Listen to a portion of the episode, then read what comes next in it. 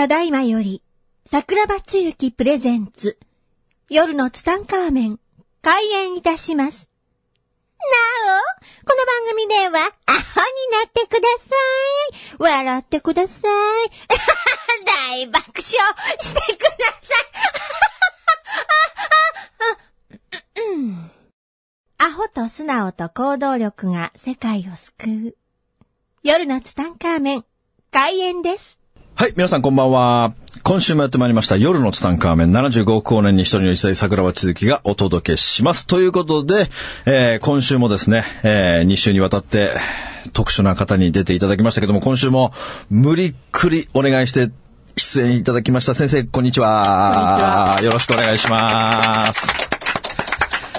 いや、もうですね、もう僕らはですね、ギャラリーとともにもう言葉がございません。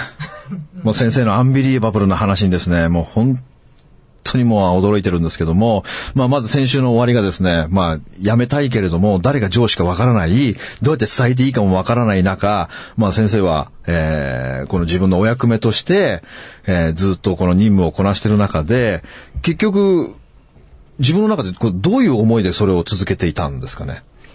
そうですね。やっぱり私は、はい。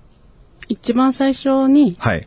まあ、この仕事をするときに、はい。すごいお世話になった方がいて、はい。その方と、まあ、結婚もする約束もしてたんですけど、あ、結婚をする約束したんですね。はい。その方もい今いないんですけど。あ、今いないんですね。はい。その人の約束かな。はい。やっぱそれが一番大きいと思います。ど、どのような約束をされてたんですか？まあ、とにかく、はいその人はもう私より10歳上ですので、はい。もうその通信としてのはい。科学者なんですけど、はい。それはもう、もう長けてる方だったあ、もう長けてる方なんですね。ね。もう通信のスペシャリストで。うんはい。ただ、34歳で亡くなってます。あ、34歳で亡くなってしまったんですね。まあ、その人との約束があったんですか？そうですね。で、彼との約束は、はい。とにかく、はい。やりきれと。ああ、やりきれと。絶対にはい。日本に帰れと。はあ。でもやりきらないと、はい。途中で投げ出したら、はい。殺されるかもしれない。何があるかわからないでしょと。はい。最後までやりきったら必ず安全にはい。帰れるから。はなので私はずっと日本に帰ろう。絶対に日本に帰ってやる。っていうのがはいはい目的でした。あ。はあ。でも先生の中で帰れる自信があったんですか？ありましたあ。途中で日本にも帰ってきてるんですよ。え、帰ってきてるんですか？はい。その時も、はい。やっぱそういう、なんていうんですかね、あの、日本での、そうやることっていうのがありまして、はいはいそれもやってるんですよ。あ、日本でのミッションもあったんですか、すごいですね。もう、あれですね、もう本当にあの、ただね、はい。日本でのミッションなんだけども、はい。私の中ではい日本に帰ったっていう、いうはい記憶になってないんです。なんででしう？ょわうもうあまりにもいろんな国行き過ぎて、はい。もうそれの一つなんですよ。でも、ここで戻れるわけではないんで、ここにはい思いを置いてしまうと、次行けないと思うんで、同同じ国と思って日本にいるその中で、ありました。お父さんお母さんへの連絡も一切ないんですか？まあ何回かしましたけど、ほとんどないですね。じゃあその日本に帰した時の再会というのもないんですか、うん。すごいですね。まあそんな中でこうミッションをこなしていく中で、まあ、ね、こう本当にそのラストミッションっていうのを探しながら一つ一つこなしていくわけじゃないですか。はいそして、まあ先生の中でこう、いつか必ず終わりが来るっていうのを信じてやっている中で、同僚たち、あ、同僚が誰かもわかんないわけですかね。いやいや、最初は分かってますんで、はい30人同僚いました。あ、30人同僚がいたんですか、同じような仲間が。はい、はいいました。はい。同じ研修受けて、はい同じ、まあ要は、あ卒業式みたいなのをして、はい。そこから送り出された人が30名いました。はい。そしてその30人の方たちと、もう帰れたんですかね、無事に？未だにはい会えてません。会うことはないです、もう二度と。二度と？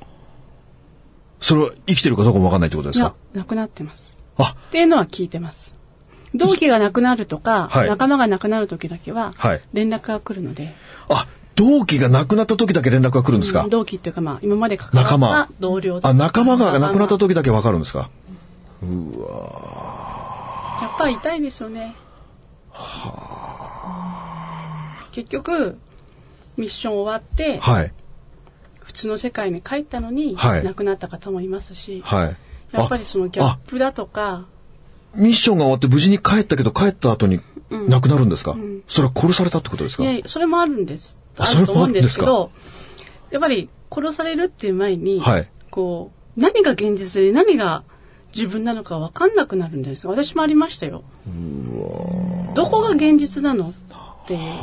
ただ、今考えると、はいすごい人がビジネスに生きてるんですね。ああ、もうね、あの、今はもう、とある会社の大社長ですもんね。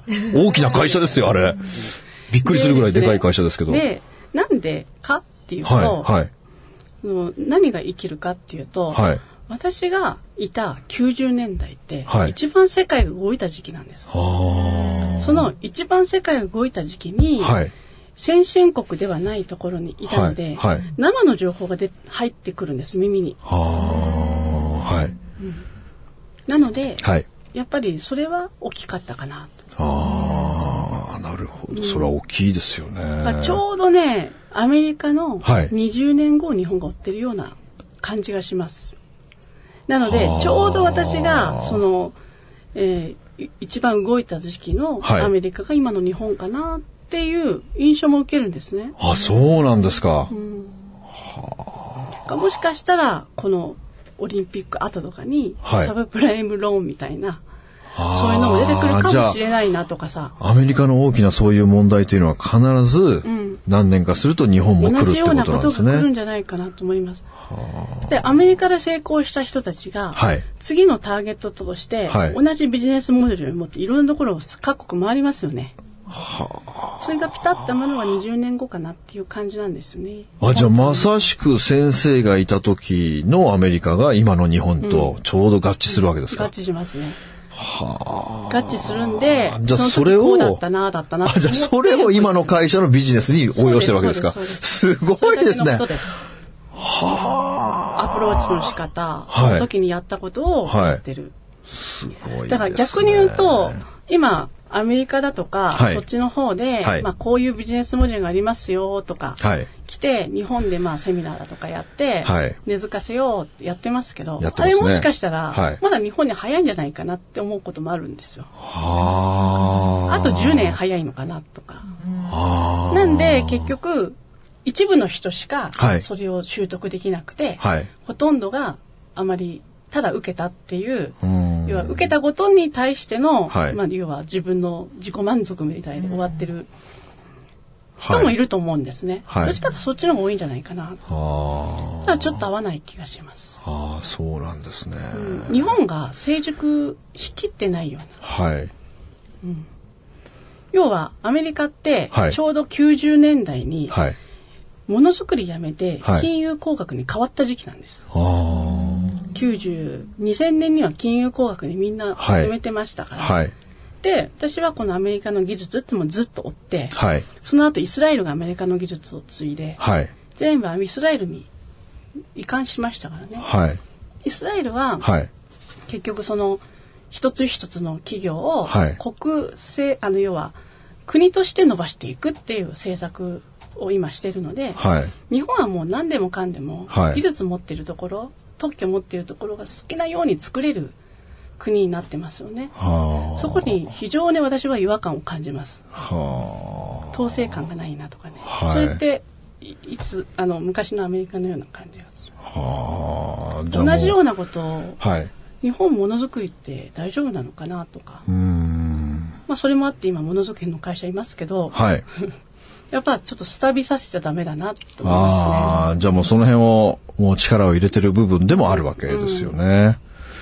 だからちょうどその20年前にはい。生の情報をはい得れたっていうのが今の私のはい。基盤になってきてるんで、そこに興味あるなしと全然違うと思います。はい。で、ほとんどの人たちはがいそこでビジネスをしていなくて、はい。いいお金もらうんで、はいそれだけでもう遊んで暮らしてたんです。はい。その人たちはやっぱりみんな今亡くなってますね。ああ、そうなんですね。自分の経験ってこんなにすごいんだよっていうことを言ってしまったら主義義務を、まね、はい、そ破る。ことになるんで、はい。それはどうなるでしょうっていうことですよね。まあでも先ほど先生はこう同僚が30人いるっておっしゃってましたけれども、その30人の同僚の中で生き残ってるのってもしかして先生だけですか、はい今やっそうですねぱりね。じゃあもう29人の方たちは、あ30人の方たちはもうこの世にいないわけですね。で、先生だけこの生き残ってきた要因っていうのはどんなことだと思いますか？なんでしょう、やっぱそこじゃないですか？世界見ながら、情報を取りながら、はい。ちゃんと判断しながらやってたっていうことと、はい。あの、今の会社でも同じことがいるんですけど、はい。私ね、結構その、あの、一つの会社ではい、誰が社長になるかっていうのって、はいどこでもまあ、派閥争いみたいなのあると思うんですけど、はい。大体皆さん、はいこう、俺はこんなにいいんだ、みたいな、はいそういうふうにこう自慢し合うような、はい自分をアプローチし合うようなとこありますよね。はい。私は結構淡々とはい。自分がやることで、はいとにかく実績上げないと意味がないと思ってるんで、ん昔からそういう主義なんですよ。はい。それがこう、まあ、こうになるっていうか、こう転じるっていうか、じゃないかなって思うんですよね。でも本当にその30人いる中で先生だけ生き残ってるっていうのは本当すごい話ですよね。なんかでも、なんかミッションあるんだと思います。まだ。あ、まだあるんですか、うん。わかんない。その、その当時のはい状況とは全然もう世界変わってますけど、はい普通の、普通の、あの、経済界にいますけど、はい。何か私にミッションがあるんじゃないかなと。まあ、そしてそういう思いのまま仕事をしていきながら、もうすごい大きなラストミッションっていうのが先生に与えられて、まあ、それが終わって、無事にこう、日本に帰ってこれたわけじゃないですか。はいその日本に帰ってこれた時っていうのはどんな心境だったんですか？いや、最初に私が日本ではい。何できんだろうって悩みました。うーん。環境と、はい。要は二十歳までいて、はい。学生の時を過ごしたっていう国っていうだけなんですよ。はあ。だから、はい。その青春時代がそこにないわけです。はい、ないですね。青春時代ない中で、はい。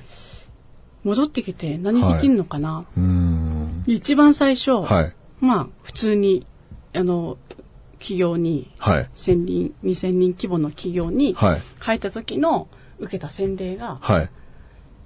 あなたはうちとしうちとしてはちょっともう雇えませんっていう洗礼だったんですね。あちょっと考え方が違うんですよ。ーいや、もうだいぶ違いますよね。社員としては生きていけないんだなっていうのは感じましたね。うんやっぱりこう、そういうのを自分で判断して、はい自分でそれを解決するっていうのがずっとやってきてたので、はい判断力だとか、はいそういうのは社員に必要ないんです。逆にうん上司からすると目障りなんですよね。そうですね。だからこう、いや、結局そうなったじゃんって遠回りのようなことをはい。してたり、でもそれは黙ってますけど、うん。あ無駄だなと思いながら、それにちょっと言ってましたけど、ん。やっぱり上が面白くないみたいで、やっぱこう、大きな企業では生きていけないな。うん。まあそんな中で今でもですね、先生のところには自分の誕生日になると、はい。その守秘義務解除がこれが喋っていいぜみたいな感じで来る、はい。それはどのような形で来るわけなんですか？でですね、まあメールって言ってましたけど、はい。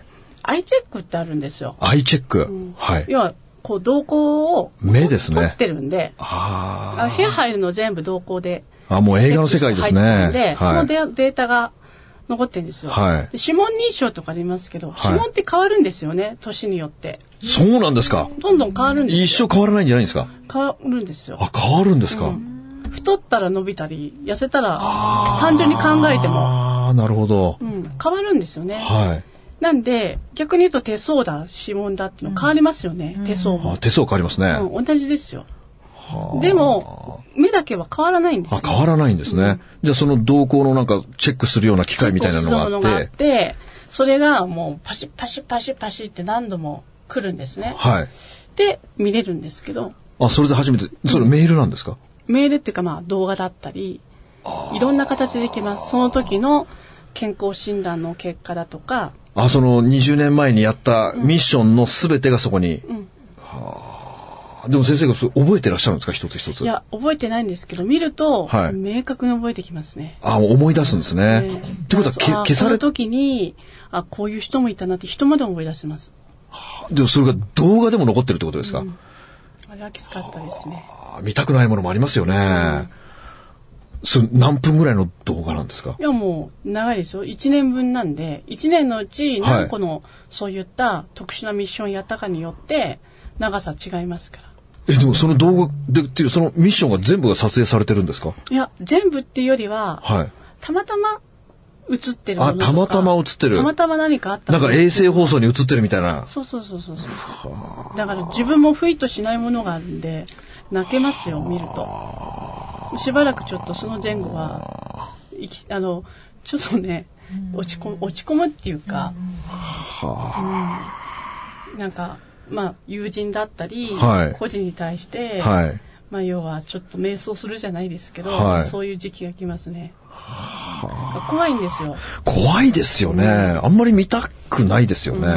うんで、まあ、今、97年の衆議院務が解除、はい。あ97年。6年の衆議院務解除になったんですね。はい。今年のはい誕生日に。はい。来年97年なんですけど、はい。私96、97、99、2000、2001年、2002年まで、はい。あんま記憶ないんですよ。あーそれは消されてるってことですか、ええなので、怖いんですよ。この6年間っていうのが。うわーで、これ以上ははい金融工学の方に行ってるんで、はい。あ、じゃあもうそれ比較的楽リーマンだな。とかそっちの方に行ってああ、じゃあもうヘビーなやつがそのるんで、6年間。そう6年間。あと6年間が、ああ、見たくないものを見せさせられる。でも見ないとなと思ってます。頑張って。で、私以外の動向、要は目以外が見るとプサンって消えるんであ、すよ。消えるんですか？それが何回かあると見れないんですもん。あ、それを見てる最中、チェックされてるんですよ。チェックされてるんですか？本人だすごい機械ですね。本人チェック。あ、じゃあそれ本人が見て、でそれ後ろから、後ろから誰か見るとこ誰が通ってもバンとですねへーだから絶対に壁側に向いて見たりしないとあ、じゃあ誰かが見ることできないんですか？できないです。じゃあその映ってるところをこう iPhone で動画を撮るとかそんなのもできないです。できないんですか？全然できないです。んそればバレるなんですよ。基本的に真っ暗で。はい。だから、ででも画面を撮ろうとすると、はい真っ暗に映るんですよ。は何でしょうね。あ、もうそういう特殊な効果がされてるんですね。うんうんじゃあなんかパソコンみたいなやつが送られてくるってことですか？パソコンで自分の携帯で見るんですけど。え自分の携帯で？パソコンだったり。だから自分のパソコンだから普通に見れるはえ、ずなんですどうやってアイチェッククがされるんですか？だから向こうから、はい。そのシステムの中に入ってるんですよ。アイチェックが。で、来るんですよ。すごいですね。あ、じゃあもう誰も見れないし、録画もできないし、写真も撮れない。うん、で自分が見るしかないんですよ。代わりに見ててって言えないんですよね。え、でも先生それ一回見たらもう見れないんですか？いやいや、あの、1ヶ月間見れるんですあ、けど。1ヶ月間見れるんですか？1ヶ月の間は何度も見れるんですけど、はい。1ヶ月経ったらもう自動消去みたいな。見れない。じゃあもうそれ書き留め、書き留めるのがいいんですか？書き留め、うん、でもやっぱ書き留めたくはないですね。ただ、この前はちょっと特殊なの来たんで、はいそれは書き留めましたけど、はい。うん。それ以外は一切書き留めてません。じゃあその過酷なやつがまだまだ残ってるってことですよね。あと6年間じゃあそれを見続けなきゃいけないってことですもんね。そうです。じゃあもうその間の記憶がもうぽっかり。うん、もうあんまり抜けてしまって記憶まあなくはないんですけど、はいここ行ったな、あそこ行ったな、と覚えてるんですけど、はい。ちょっとない。でもその動画を見ると、こう鮮明に思い出したりするわけですか。はあ、もうすごいですね。もう先生なんか一回すごい話があったじゃないですか。どっかの中東かなんかの国に行ってこう、あの、刑務所入れられたなんていうのもあったじゃないですか。あんなの喋っていいんですか？あれはルワンダですね。あ、ルワンダですか？それどんなミッションだったんですか？まあ、あの、ルワンダではい94年にはい。大虐殺ありましたよね。はい。あのすぐ後に、はい。あの入ることになったんですけど、はい。今何があったの？はい調査だとか、はい。そういうのはやらせていただきましたけど、でもそのミッションっていうのはまあ毎回毎回いろんなの来ますけども、その背後関係とかっていうのは全く知らされないんですか？それを調べるのがミッションだから、全くこういうことがあるとか、はい。こんここに行ってくれとか、はいそれくらいで明確な指示はないんですか？ないんですよ。え、ただここに行けだけなんですいや、かここに行けって言われて、はい。向こうに行くと、はい。次言われますけど、はい。そのと、そこに行くまでは、何もわかんないんですか？うん、じゃないと、嫌だなと思ったら、あ、行かないですもんね。行かないですよああ。行かせる。行って、行って初めてミッションがわかるんですか、うんすごいですね。で、そのルワンダの時はどんなミッションだったんですか？でワンダの時は、はい。まあ、要はあの大そういうそういう事件が起きたはい。背景は何だ、あ、なぜそれが起きてしまったのかっていう背景を調べると。調査してこいと。ただパッと入って分かったのが、はい。なんか病気が流行ってたな。ツンとする匂いが、ああ、もうすでに。う、ん、すでに何かの病気がもう蔓延してるわけですね。94年私アアフリカ初めて行きましたから、はい。うん、それはなんかすぐ分かりましたね。はあ、もうその時に何かが、ただそれと、はい。この前も94年したら、はい。96年より前ですので、はい。ルワンダのミッションの C ゲーム解除されてるんですけど、はい。あまりにも記憶と違いすぎてショック受けました。ってことは先生、それは違う記憶を埋め込まれたってことですか？いや、自分の中で、はい。多分こう、こうだって思うようにしたのかもしれない。ああ、あまりにも辛すぎて。ね、埋め、埋め込むとか、はいそういうのっていうのは、はい多分そんなできないと思うんですあ、よ。それはできないんですか、うん。逆にしないと思うんですよね。はい。だからドラマとかでそういうのありますあありますねあんまないと思う。あ、それはないんですか、うん消すことはできるけれども、うん違う記憶を埋め込むことはできない。うんできないと思いますよ。で、その、行って、何何かの病気がこう蔓延していて、先生は何をしたんですか？まあ、要は、金庫川の水がはいせき止められてる、あ、もう水がないんですね。うん状態だったので、はいまあ、結論から言うと、はい水をなんとかしないと。水をなんとかしないといけないですねうんこ。の、まあ、ね、水がない状態で、はいもう病気がどんどん増えますよねっていうような状態だったので、はいそこをなんとかしたんですが、はい。どうもその国って難しくて、はい。あの、日本で考えると、こうやればいいだろうと思うことが、はい。時によってはいやってはいけないっていうタブーだったこと、ところってあるんですよ。あありますよね。その爆弾をはい何度かいろんな国で踏んでまして、ああ、もう時代を踏んでるわけですね。えーその度に、はい。ちょっとあの、警察に、なんて、はあ、でもその時、でもそれはの依頼主を助けてくんないんですか？まあ、助けてくれますけど、はい。やっぱ時間かかりますよね。あタイムラグがあるんですね。何があったのとか、のを調べてからだと思うんで、うわもうそこは映画のようにうまくいかなくて、はい。やっぱドドロドロした、はい。やっぱ自分も怪我を負いましたし、はい。1年以上入院するような大怪我を受けてますんで、そんな過酷なミッションを。だから、やっぱその、まあ今、いろいろセミナーとか、はい私もやらせてもらって、はい。そういうその過酷なところではい、どうやってはい。判断してきたかっていうのを、はい。目の動きだとか、はいそういうのを伝授するようなセミナーもやってるんですけど、意外にみんなに生きるんですよ。普通の生活の中でも。不思議なんです。あもうその、もうそういうのはもう、だって現地にいてもう、そう。そういうのができないと。言葉わかんない人とどうやってコミュニケーションを取るかとか、そういう話なので、はい。全然日本人同士だったら軽くできるわけですよ。そういうのをね、生きる術として。生きる術として。今の会社、私、あの、まあ社長として、はい社員に全部そのセミナーやりましたね。2月3月で。あもう、先生のことを知ってるんですか？社員の方たちはみ昔そうだったみたいな。え、知らないでしょあ、知らないですね。知らないけどなんかサイボーグっぽいよね、みたいな。ちょっと普通じゃないよじね、みたいな。ねどうやっても知らなさそうとか、あそれ死なないですよね。人間じゃないよねとか人間じゃないですよっていね。うことを社員の中で言っていて、はい。で、そういうセミナーをしました。はい。やっぱ人間じゃなかったね、っていう、そういうふうに思ってます。はあ、じゃあもう社員の方たちは誰も知らないんですね。か幹部の方も知らないんです知からないですね。あ、誰も知らないんですか、はあ、その社員の人がこの夜の参加目聞いてたらどうしましょうかね？わかんないでしょ？わかんないですかね？全然わかんないでしょ？声でわからないですか？わかんないと思いますよ。あ、本当ですか？いや、もうわかんなければいいんですけれどもね。もうすごい話ですね。まあ、それで、まあ、久々に本当こう、日本に帰ってきて、こう、普通の生活になれるのっていうのはどれぐらいの期間かかったんですかね？そうですね。最初、はい。日本に帰ってきて、はい。うわ、やっぱり全然違うわ。はい。と思って、はいちょっと気を抜いて、はいた入ったのがはい男子トイレでした。そりゃそうですよね。もう先生ずっともう男で生きてきたんですもんね。はあ、気がついたらもう男トイレ入っちゃってるわけですね。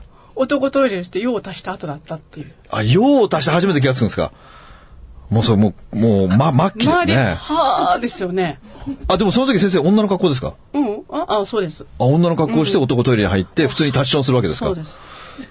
それはニューもハーフですよね。う、それは、あの、ビビりますね。隣にそんな方がいたら。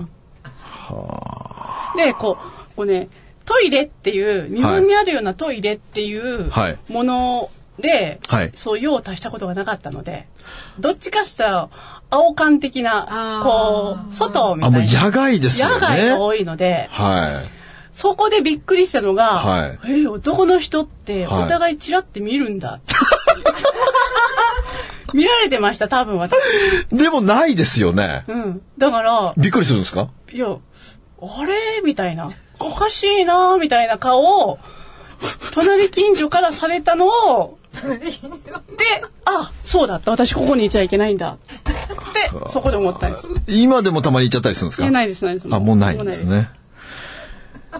いやーもうね、ちょっと言葉がないようなね、すごい話ですけども、もう本当ね、あの、もっともっと先生は事件がたくさんあってね、もう言えないこともたくさんありますけれども、えー、もう先生その、現地に、っていうかもう今までのその生活においてなんかこう、得たものというかね、何かこ得たものはいっぱいありますね。う、はい、やっぱその、人って、はい、どうやって、はい。その表現するかっていう根本的な、はい、うん。だから多分、私、まあ、動物と話すじゃないですけど、はい、人間っていう形があれば、はい。どういう人でもコはいミュニケーション取れるなと。言葉が通じなくても、赤ちゃんだろうが、言葉の通じないなんだろうが、はいまあ、よく動物と話せるって人いますけど、はい気持ちがわかります。こう、表情を見ると何を考えてるのか、何を欲してるのかなっていうのがわかるようにはなりました。はい、結構ね、あの怖いのが、はい。話をしていると、はい。すごい私が何かを見えてるんじゃないかと、はい。その時に思って、はい。電話で今の私を見てっていう電話がやたら多いんですけど、あ私、と超能力者ではないので、はい。対面しないとわからない。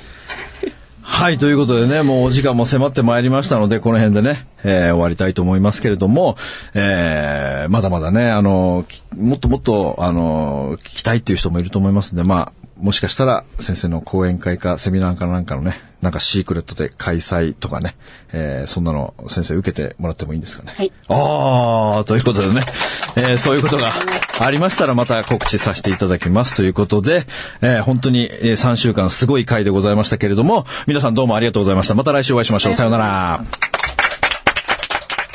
この番組の提供は、自由が丘パワーストーン天然石、アメリの提供でお送りしました。